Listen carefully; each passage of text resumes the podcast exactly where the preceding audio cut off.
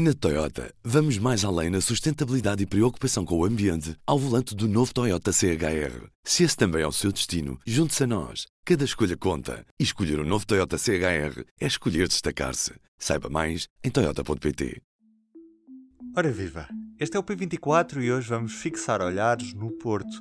A Ordem da Trindade é uma das principais instituições de apoio à terceira idade na cidade e, adotando um plano de contingência, conseguiu manter os seus idosos sem casos de Covid-19. Vamos perceber que práticas foram adotadas para manter as unidades da Ordem seguras com o Diretor-Geral da instituição, Francisco Miranda Duarte. A Ordem da Trindade é uma instituição que foi constituída há 265 anos e, portanto, tem uma obra muito grande na cidade do Porto, na área assistencial, é? com um grande foco na área da saúde, uh, na medida em que tem o hospital, tem unidades de cuidados continuados, tem lar de idosos, e, e, portanto teve uma presença muito, muito significativa na, na, teve e tem uma presença muito significativa na, na, cidade do Porto. Entretanto, estamos a viver num clima excepcional de pandemia, por isso gostava de saber que práticas de contingência é que vocês têm adotado nos vossos lares e unidades de cuidados continuados para proteger o, os utentes e os colaboradores. Nós desde fevereiro tornou claro que isto era um tema muito sério e, e que particularmente era, era especialmente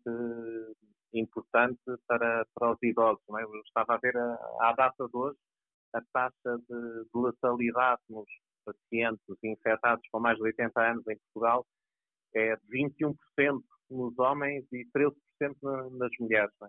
Ora, a população que nós temos na Trindade tem 83 anos de idade média, não é? São 57 residentes em cuidados continuados e na estrutura residencial para idosos que em média têm 83 anos. E por isso era preciso ter uma preocupação realmente muito grande para estas pessoas. E nesse sentido nós desenhámos um plano de contingência que foi, na sua primeira versão, ele foi aprovado a 8 de março, foi um domingo, uh, e foi, esse plano foi seguido com muita seriedade e rigor por toda a equipa, nomeadamente profissionais de saúde. E esse é um ponto muito importante. Houve muita comunicação da importância do, do que estávamos a fazer e do impacto não fazendo as coisas eh, bem. Pode ser que houve uma primeira sessão de sensibilização de todos os profissionais uh, ainda antes da, da, aprovação deste, deste plano e na segunda-feira, imediatamente a seguir, houve uma formação detalhada a todos os profissionais. O plano, obviamente, uh, remete para muitas orientações da Direção-Geral de Saúde, mas a forma séria e, com, e rigorosa com que, com que as pessoas, todas as pessoas o implementaram foi, foi, foi absolutamente crítico. E o que é que foi feito na prática?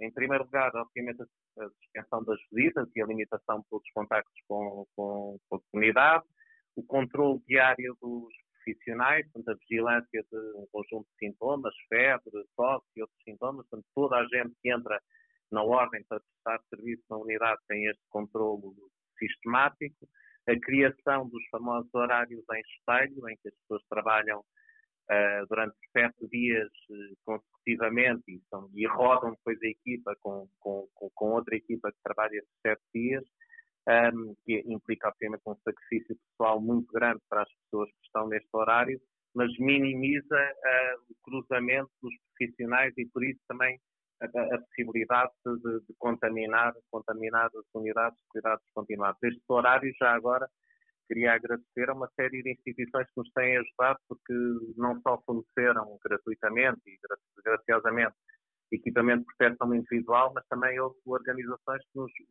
disponibilizaram locais para estas pessoas, eh, para os profissionais, dormirem durante estes horários de, de sete dias ali próximo da, do, do, centro e próximo da Ordem da Trindade, é? na, na medida em que o turismo, obviamente, uh, diminuiu e havia essa capacidade disponível, houve, de qualquer forma, pessoas disponíveis e generosas para, para ajudar um, ehm, os nossos profissionais a cumprirem estes horários.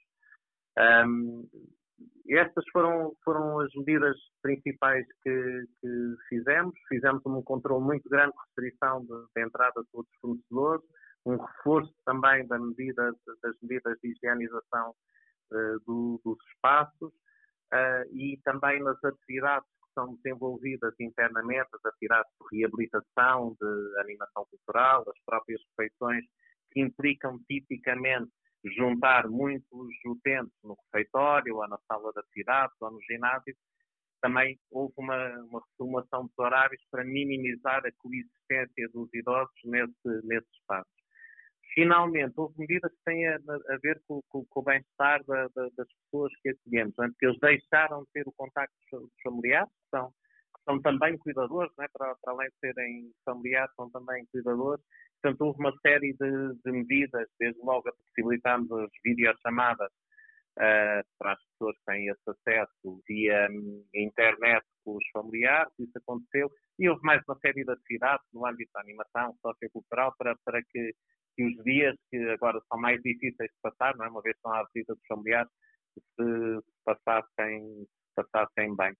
E, de facto, com este conjunto de medidas e, e obviamente, não, não, estando nós livres de, de, de, que aconteça qualquer coisa, a verdade é que estamos toda a gente, todos os profissionais e todos os utentes na, no dia 11 uh, eh, de março, com, de, de, abril, e, e, todos os resultados, felizmente, foram negativos. E isso encoraja-nos muito a seguir com muita consciência essas medidas para que as coisas continuem, continuem uh, assim.